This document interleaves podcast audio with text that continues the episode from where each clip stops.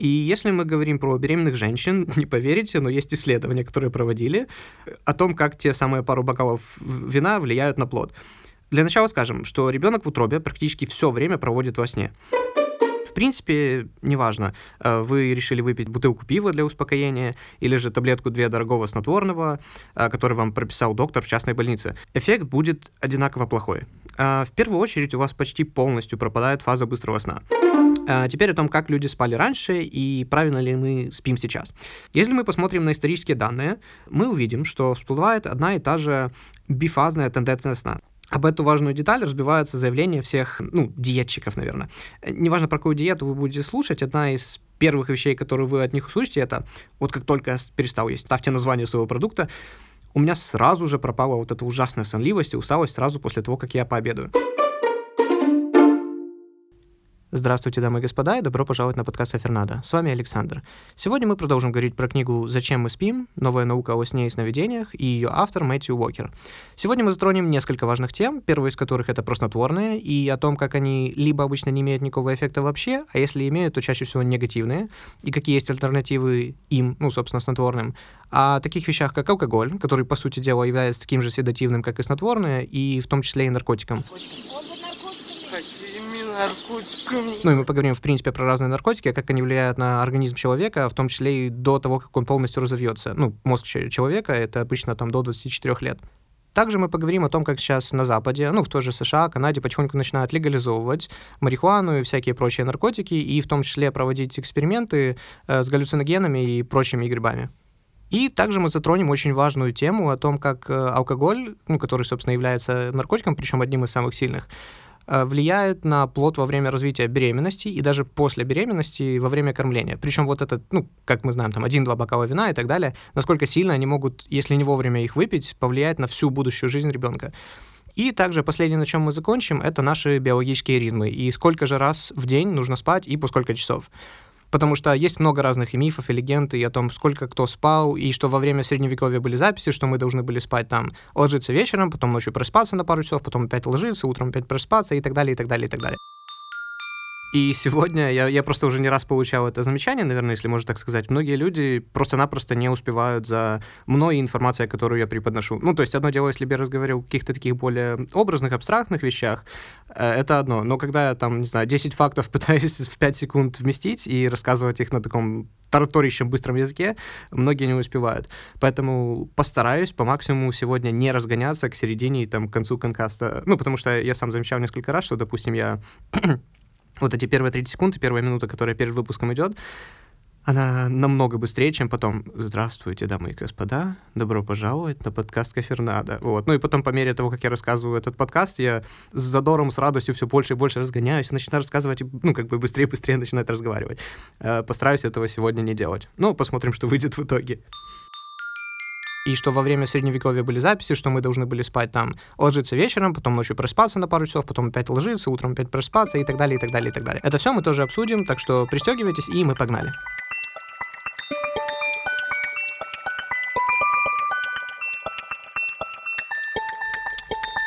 Начну с главного, что можно вынести из сегодняшнего выпуска. По крайней мере, для меня вывод был следующим.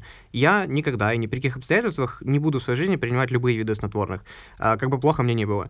Эту мысль автор книги Мэтью Уокер дал понять очень четко. Учитывая, что я этого и раньше не делал никогда, э, мне это будет сделать достаточно просто. Но, к сожалению, у меня есть знакомые, которые, будучи младше меня, уже в свои там 17-18 лет, время от времени это делают. Снотворные не только не дают натурального сна, но также может нанести сильный ущерб здоровью и повысить риск других заболеваний, ставя вашу жизнь э, под большой риск. Также посмотрим, какие альтернативы предлагает автор, ну, чтобы улучшить сон и бороться с бессонницей. Потому что Мэтью говорит, что даже людям, страдающим бессонницей, также, ну, как, стоит перестать принимать снотворное, так как нет никакого базиса, э, что это, ну, хоть сколько-нибудь помогает. Начнем с того, что большинство так называемых успокоительных, снотворных э, скорее усыпляли, чем помогали уснуть. И, к сожалению, многие люди принимают одно за другое. Более новые медикаменты имеют менее явный седативный эффект, но тем не менее и старые, и новые вот эти все препараты оказывают влияние на одну и ту же часть мозга, на которую также воздействует и алкоголь. Все эти вещества просто препятствуют возбуждению нейронов и клеток мозга, и все они входят в одну группу, ну, так называемых седативных. По рисунку мозговых волн во время сна можно легко разглядеть, кто заснул сам, а кому помогли препараты. Особенно это заметно во время фазы медленного сна, и наиболее глубокие длинные волны попросту отсутствуют вообще. Хоть алкоголь и является в той же группе, мы про него сегодня еще отдельно поговорим чуть позже. О том, как даже один-два бокала вина во время или даже после рождения ребенка, ну, во время его кормления, выпитые не вовремя, могут на всю жизнь нанести ущерб нормальному развитию ребенка. Но для начала скажем о его успокоительном эффекте. В принципе, неважно, э, вы решили выпить рюмку, там, другую, ну или, может, бутылку пива для успокоения, или же таблетку две дорогого снотворного, э, который вам прописал доктор в частной больнице эффект будет одинаково плохой. А в первую очередь у вас почти полностью пропадает фаза быстрого сна. Э, вот вообще, знаете, у меня как э, метафора, которая представляется в голове, это вот один, э, там, не знаю, человек, который выпил там литровую бутылку залпом, и олененок, которого транквилизатором выстрелили, и он отключился, оба поспали по полдня, и, ну, как было бы по меньшей мере глупо сказать, что и этот парень, и олененок оба получили хорошую, большую, здоровую порцию сна. И тут, знаете, отлично подойдет сравнение того, что любят называть словами Парацельса, а, которое я даже не смог найти в английском переводе, мол, все яд и все лекарство. То и другое определяет лишь доза. В сравнении с его изначальными словами. То есть, все есть яд, и ничто не лишено ядовитости. Одна лишь доза делает яд незаметным. И тут, как по мне, относительно снотворных и других седативных веществ э, подходят именно его реальные слова, и в данном случае даже малая доза как таблеток, так и алкоголя принесет намного больше вреда, чем пользы. И знаете, да, я как бы на самом деле понимаю, что в некоторых случаях э, первая его вот эта фраза, которая в русском так популярна, может быть правда, что все яд, все лекарство и то и другое определяет доза. Э, ну, если мы говорим там про стресс. Стресс очень полезен для организма, но только в маленьких дозировках. Какие-то яды, ну, многие вещи, которые мы сейчас называем там наркотиками или ядами, так называемыми, раньше были лекарствами, они действительно помогали в меньших дозировках, просто у них было очень много негативных эффектов. Да и многие лекарства на самом деле, э, они имеют столько негативных последствий, просто мы думаем, что как э, нам негативные эффекты не так важны, как позитивные, которые мы от них получаем. Так вот, и даже более новые снотворные имеют все те же негативные эффекты, а именно разбитость на следующий день, забывчивость, возможные несознательные поступки ночью, это, кстати, страшно, о которых мы часто на утро даже не вспомним, замедленная реакция и координация – и все эти эффекты могут загнать нас в порочный круг. Мы чувствуем себя разбитым, из-за чего пьем там кофе и чай на протяжении дня, чтобы чувствовать себя более бодро. Из-за кофеина в организме нам сложно уснуть, что ухудшает уже имеющуюся бессонницу. И из-за этого мы принимаем еще на пол или даже на одну таблетку снотворного больше перед сном, э, чтобы побороть кофеин по причине чего похмелье из-за лекарства на следующее утро будет еще хуже, что как следствие заставит нас еще больше увеличить потребление кофеина, и так все хуже, хуже с каждым днем. Не говоря уже о такой вещи, которая, как в книге называется rebound insomnia, не нашел, как это на русском называется. Ну, вы знаете, если этого нет по первым двум ссылкам в Google, значит, этого не существует. Am I right? А, так вот, rebound обычно переводят как отскок или рикошет. Инсомния — это просто бессонница, ну, по-английски имею в виду.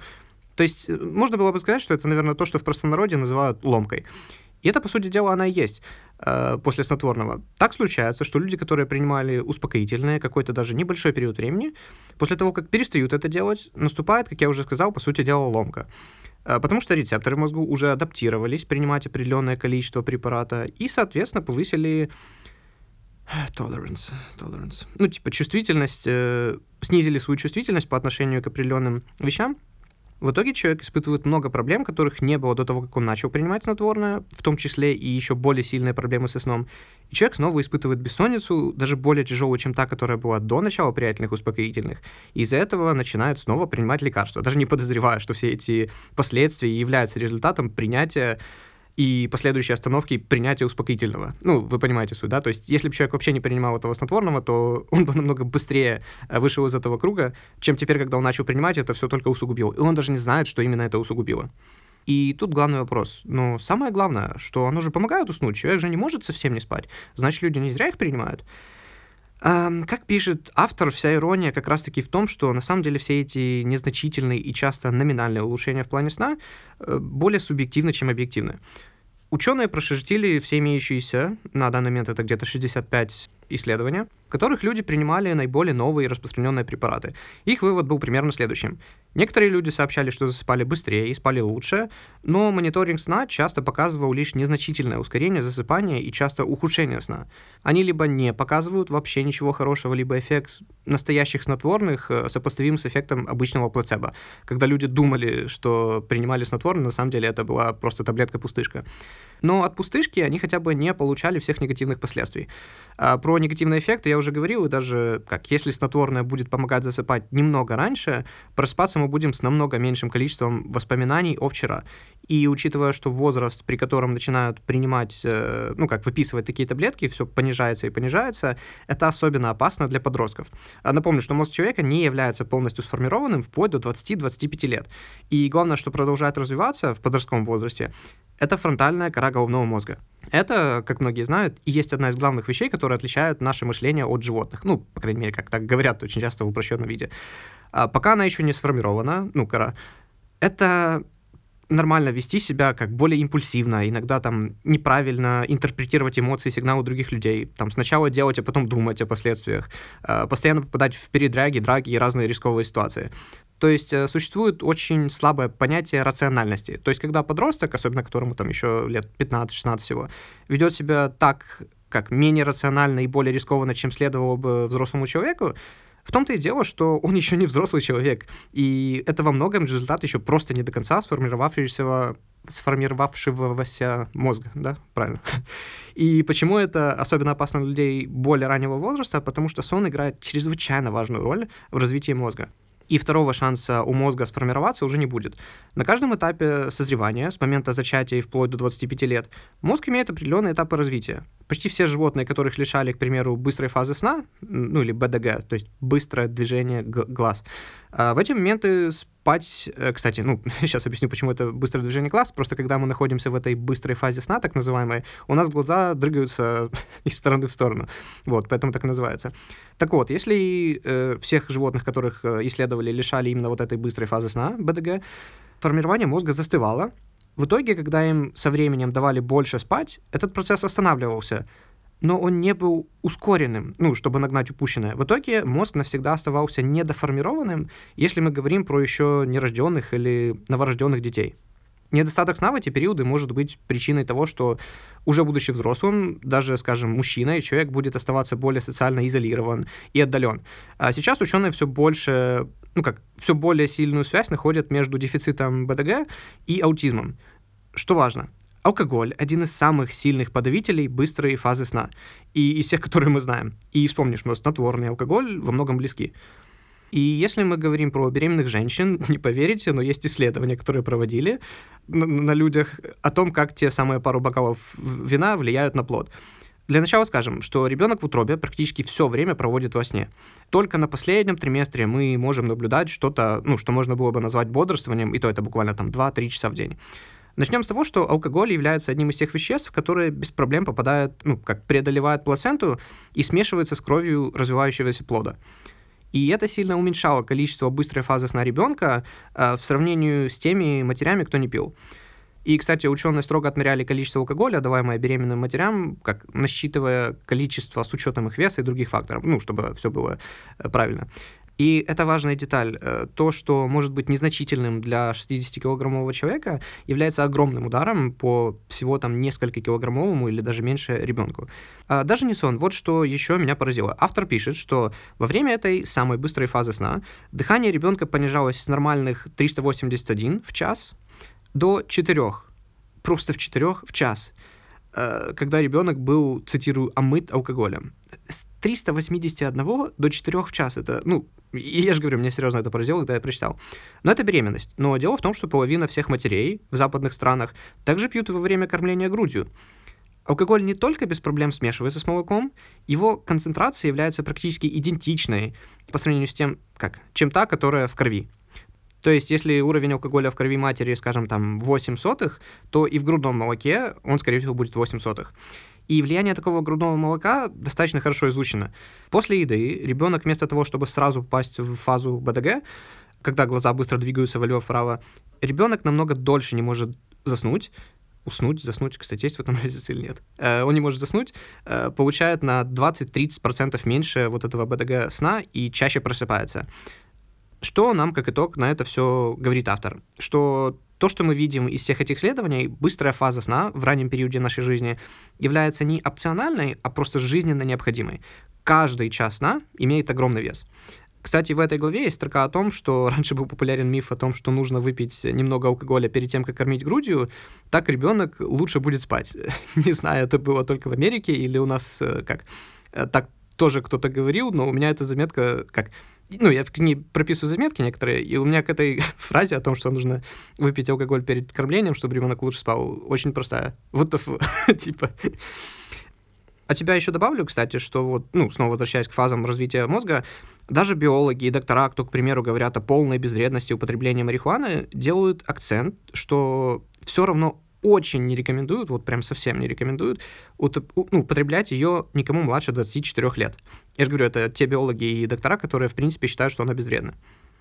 Тут только что написал, знаете, 600 слов об алкоголе и других наркотиков, и как противоречиях того, что как как за безобидные вещи идут жесточайшие наказания, а другие постоянно как выписывающиеся докторами или же поощряющимся обществом ничего.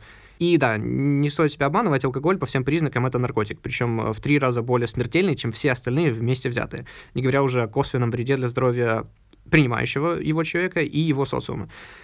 А при этом та же марихуана, ну, если как быть более точным, каннабис, каннабис, каннабис, наверное, правильно, и если быть более точным, каннабис, и если еще точнее активное вещество, которое называется тетрагидроканнабинол, всего с двух дублей записал, а, сокращенно ТГК, в английском его называют THC, это есть вещество, которое отвечает за все, назовем их, эффекты, э, которые появляются.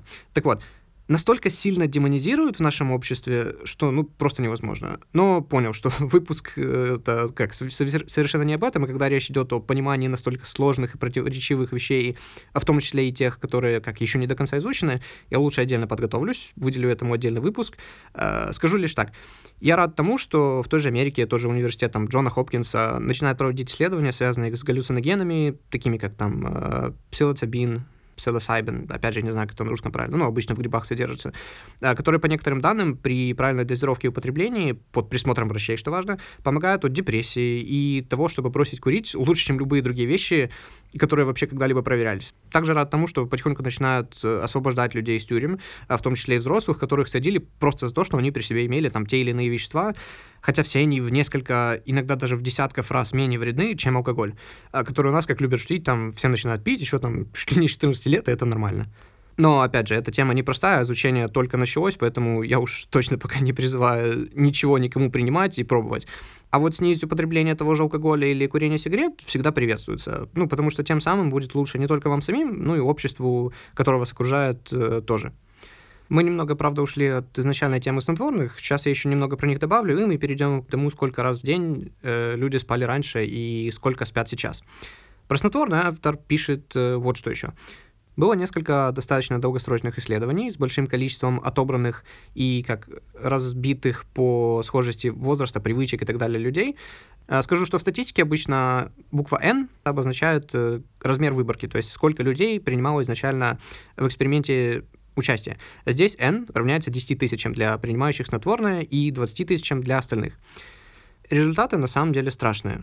Люди, которые принимали всего-навсего 18 таблеток в год, 18 в год, имели в 3,5 раз больше шанс умереть, не вообще, а всего-навсего в 2,5 года, в которые проводилось исследование. Э, те, кто принимал больше всего, это 132 таблетки в год и больше, имели в 5,3 раза выше шанс умереть. Напомню, не вообще, а в эти 2,5 года, э, чем те, которые не пили снотворное вообще. Умереть от чего? Самое поразительное, что от всего. Э, хоть это и очень трудно выяснить, но одной из главных причин смерти были инфекции. Потому что сон имеет огромное влияние на иммунитет, и сон, который люди получают благодаря таблеткам, снова же не являясь как натуральным, практически никак не восстанавливает иммунитет. Другое, что заметили ученые, что те, кто принимал таблетки в эти два с половиной года, намного чаще попадал в аварии, э, в том числе и со смертельным исходом. И в-третьих, те, кто принимал снотворные, на 30-40% э, повышался риск развития рака, опять же, не вообще, а только в эти два с половиной года. Причем это у тех, кто принимал относительно новые препараты. А те, кто принимал более старые препараты, ну вот эти снотворных, риск развития рака был 60%.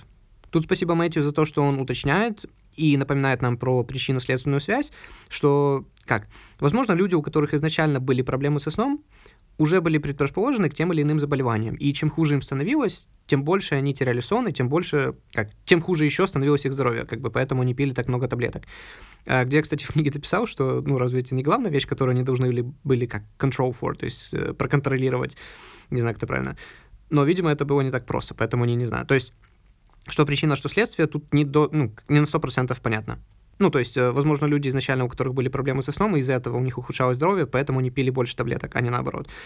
Но кто знает. Почему тогда компании и доктора не спохватятся и не начнут что-то с ним делать? Цитирую.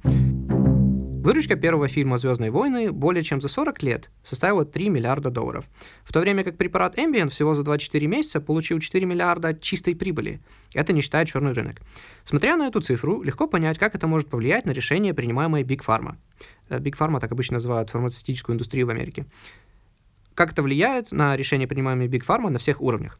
Даже по самым консервативным взглядам все указывает на то, что нет ни единого исследования на сегодняшний день, которое бы показало, что снотворные действительно спасают жизни. И разве в конце концов это и не есть главная цель медикаментов и лечения? Конец цитаты. Тут должен ответить на вопрос, а что же мне тогда делать, если у меня диагностирована бессонница, и мне без таблеток никак? Э, ну, наверное, во-первых, конечно, надо пообщаться с докторами, хорошими причем. Но автор книги предлагает две вещи. Первая попроще, с которой, кстати, стоит начать всем и каждому, это так называемая гигиена сна.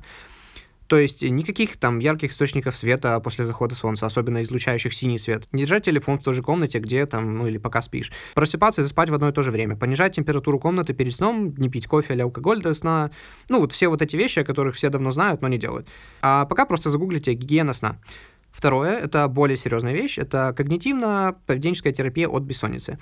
И в отличие от таблеток, где есть десятки исследований, что они либо вообще не помогают, либо только сильно вредят, что касается когнитивно-поведенческой терапии, многие исследования, и в том числе врачебное сообщество, все больше и чаще начинают использовать этот метод, потому что он действительно действует и помогает. Я сам не очень знаком э, с тем, что это такое. Я так понимаю, тут будут как работать непосредственно со многими привычками, ну, включая гигиену сна, и психологическими устроями человека, которые мешают ему уснуть, из-за которых он сильно там волнуется, к примеру.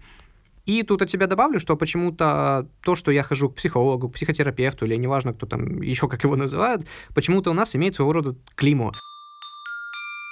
И поэтому я должен уточнить, что на самом деле как, лично я-то не хожу никаким психотерапевтом и так далее, ну, просто потому что нет пока что такой возможности. А, точнее как, я еще с детства общался с другом хорошим, который по образованию психолог. Да и, в принципе, знаете, встречи с друзьями и так далее, это тоже своего рода психотерапия для меня, ну, как и для многих, если мы будем откровенными. То есть, в принципе, вот такие честные, открытые разговоры, и когда ты открываешься людям, они тебя как-то поправляют, возможно, в чем-то дают советы и говорят, где ты прав или нет, это действительно терапия. Поэтому так часто просто выслушать человека, дать ему выговориться, э, помогает. Но как, просто опять же, по тому, как я говорил, такое чувство, что я хожу к терапевтам и так далее, к сожалению, нет. А мы продолжим. То, что я хожу к психологу, к психотерапевту, или неважно, кто там еще как его называют, почему-то у нас имеет своего рода клеймо, э, что раз человек туда ходит, значит, у него, ну, там, кукушкой двинулся. А, нет, э, наоборот, самые здоровые и умные люди, которых я знаю, как раз-таки просто постоянно, постоянно посещают психотерапевтов. Просто постоянно посещают психотерапевтов. Просто вот ходить э, хотя бы пару раз в неделю в зал, все знают, что это хорошо для тела и здоровья. Но практически все при этом, будучи точно такой же, не знаю, там, свалкой просто неразобранных детских, ну и не только проблем, ходят по жизни, и даже с близкими и, и там близкими друзьями ни разу в жизни не имели разговора по душам, ну или боялись кому-то открыться, и тем самым полностью игнорируют свое душевное здоровье, почему-то не хотят никому идти. Как мне кажется, иногда с терапевтом стоит встречаться всем и каждому, даже если человеку кажется, что у него все нормально и совершенно нет никаких проблем. Точно так же, как никто не будет отрицать, что даже если человек выглядит полностью здоровым, ему не помешало бы хоть иногда делать там самую простую хотя бы зарядку. Говоря немного про физические упражнения, хочу сказать, что если хотите стать умнее и сохранить свой IQ с годами, первое, что нужно сделать, начать ходить в зал. Причем делать нужно как кардио, так и тяжелые веса. Это касается как парней, так и девушек. Э, главное не переусердствовать. Снова же, это очень обширная тема, которую как нужно начинать с того, чтобы дать определение слову интеллект, его разным типам, и какие упражнения и как на какие типы интеллекта влияют. Э, поэтому сейчас не об этом. Кому интересно, сам найдет, а для всех остальных скажу. Даже если это всего 20 минут простых упражнений прямо дома в неделю, это бесконечно лучше, чем ничего. А теперь о том, как люди спали раньше и правильно ли мы спим сейчас. Начнем с главного. Сейчас практически все спят по монофазному принципу. То есть, как мы ложимся спать э, один раз, но надолго, и обычно больше днем не спим. Прединдустриальную эру мы ложились спать буквально через 2-3 часа после заката солнца, ну, в зависимости от сезона. Это было в среднем около там 9 часов вечера. И проспались иногда прямо перед или там чуть позже рассвета. Автор делает акцент, что именно поэтому мы, собственно, имеем слово «полночь». То есть исторически 12.00 э, было серединой ночи. В то время как сейчас мы в 12 только думаем, хм, ладно, еще одно видео посмотрю и начну готовиться ко сну. И ложимся-то мы намного позже, но просыпаемся мы по-прежнему достаточно рано. И в итоге не получаем достаточное количество сна. И при этом, к сожалению, почти никто из нас не имеет привилегии, я бы, наверное, сказал, чтобы суметь поспать днем хотя бы полчасика-час э, чтобы, ну, хоть как-то уменьшить вот эти негативные последствия и эффекты недоспания. Э, хотя данные показывают, что как это именно то, как мы и должны спать на самом деле. Если мы посмотрим на исторические данные, на ныне живущие дикие племена и углубимся в биологию и ритмы человека, мы увидим, что всплывает одна и та же бифазная тенденция сна. Ну, бифазное слово би-2. Ну, скажем так, двуфазная, давайте, может, так ее будем называть. Мы обычно давали себе 7-8 часов постельного времени, что в итоге давало, ну, около 7 часов сна. И после этого дополнялось это 30-60 минутами после обеднего дрема. Неудивительно, что как, есть так много стран, где сиеста, ну, сиеста так обычно и называют послеобеденный сон, настолько распространенная практика. Автор приводит пример Грецию. Как буквально 40 лет назад в Греции можно было увидеть э, полно вывесок на магазинах, что они работают там с 9 до часу, потом закрыты с часу до 5, и потом снова открыты с 5 до 9 вечера. А сейчас же их практически не найдешь, что вылилось для населения огромными проблемами со здоровьем, в частности сердечными. Люди, у которых ни лично, ни у родственников не было никаких проблем с сердцем, вдруг начали страдать от приступов и прочих проблем. Исследование показало, а, что те, кто не спал днем, был от 40 до 60%, точнее, имел от 40 до 60% выше шанс умереть от проблем с сердцем в период следующих 6 лет, чем те, кто по-прежнему регулярно дремал днем. Тут я хочу разрушить пару распространенных мифов о полифазном сне. Ну, то есть таком много... Как это? Многофазовом сне. То есть, что нужно спать там по несколько раз в день, то есть по 3, по 4, по 5 раз в день. Первое — это то, что все нами вот эти, как, э, превозносимые гении спали либо всего там по 4 часа, или спали по 2-3 часа каждые 5 часов и т.д. и т.п. У меня сейчас нет времени и желания углубляться в эту тему, но для начала скажу, Начнем с простого. Просто посмотрите, насколько рано многие вот эти гении умерли. Второе, как, даже если это действительно им помогало, они были униками, которым было полезно спать именно таким образом, шанс того, что мы с вами такие же, ну, что нам такой сон будет полезен, ну, собственно, такой же, как и быть Эйнштейном, да Винчи, и после этого нас еще, наверное, раз пять должна молния ударить в течение жизни. Э, такой же шанс того, что нам тоже стоит спать э, таким образом. Главная проблема, что под этим нет никакой биологической основы, а это и есть ну как, что нами целиком полностью управляет. Теперь, собственно, приведу то, о чем я был очень рад узнать из книги. Есть очень распространенный миф, мол, записи показывают, что как в середине века люди ложились спать вечером, потом там посреди ночи просыпались, занимались своими делами пару часов, ну и потом снова ложились спать. Но это не более чем как интересный феномен Западной Европы того времени. Э, как пишет Мэтью, нет ни биологического ритма активного мозга, ни нейрохимической активности, либо метаболической активности, которая хоть сколько-нибудь показывала, что людям стоит бодрствовать посреди ночи э, на протяжении нескольких часов. Но при этом есть антропологические, биологические и генетические доказательства, которые можно замерить, что для человека свойственен именно двухфазный или двухфазный, двухфазный режим сна. То есть э, длинный период сна ночью, за, который следует, ну, за которым следует менее короткий сон днем. И в чем он действительно прав, так это в том, что от природы действительно никуда не уйдешь. И стоит лишь посмотреть на людей, как в послеобеденное время, неважно, будь то собрание на работе, люди, едущие там в метро или еще где-либо, не нужно быть ученым, чтобы в этот э, магический период увидеть все и вся явно выглядят очень заторможенными, что вот-вот уснут, и как именно это всем и следовало бы сделать. А тут от себя добавлю, что именно об эту важную деталь разбиваются заявления всех, э, всех, в общем, ну, диетчиков, наверное. Неважно, про какую диету вы будете слушать, одна из первых вещей, которые вы от них услышите, это вот как только я перестал есть мясо, углеводы, соль, там, приготовленную пищу, бла-бла-бла, неважно, вставьте название своего продукта, у меня сразу же пропала вот эта ужасная сонливость и усталость сразу после того, как я пообедаю. И как наступила легкость и так далее. У меня есть несколько мыслей по этому поводу. Во-первых, да, когда я объедаюсь как свинья, в принципе, неважно, когда я это делаю, э, это может быть и вечером, и утром, и когда угодно, я тоже прям чувствую, как, ну, образно говоря, вся кровь переливает из мозга в желудок, кишечник, чтобы как начать процесс переваривания. Поэтому и многие люди, которые вдруг как начинают следовать какой-то диете, в первую очередь просто начинают меньше есть вредных продуктов. Ну, и что важно, есть меньше в принципе. Э, плюс эффект плацебо никто тоже не отменял. Но, как мы видим, диета диетой, но сонность после обеда — это функция организма, заложенная природой, где еда просто может быть одним из десятков триггеров, которые помогают, э, как, от, ну, скажем так, отслеживанию наших ритмов. А еще коротко добавлю, что те, кто занимается фастингом, ну, в, простонародье пост, когда люди ничего или почти ничего не едят на протяжении там иногда нескольких дней, а то недель, и переходят в кетосис. Э, ну, кто, кто этим занимался, те знают, о чем я говорю. Так вот, переходят в кетосис, автор предупреждает, что это резко сокращает количество сна, которое нам дает поспать организм. Просто потому, что мозг думает, что еды вокруг стало в сильном недостатке, ну, как превратилось в недостаток, и заставляет человека быть активным большую часть дня, чтобы у него было больше времени найти ресурсы. Ну, естественно, все это не дается нам бесплатно.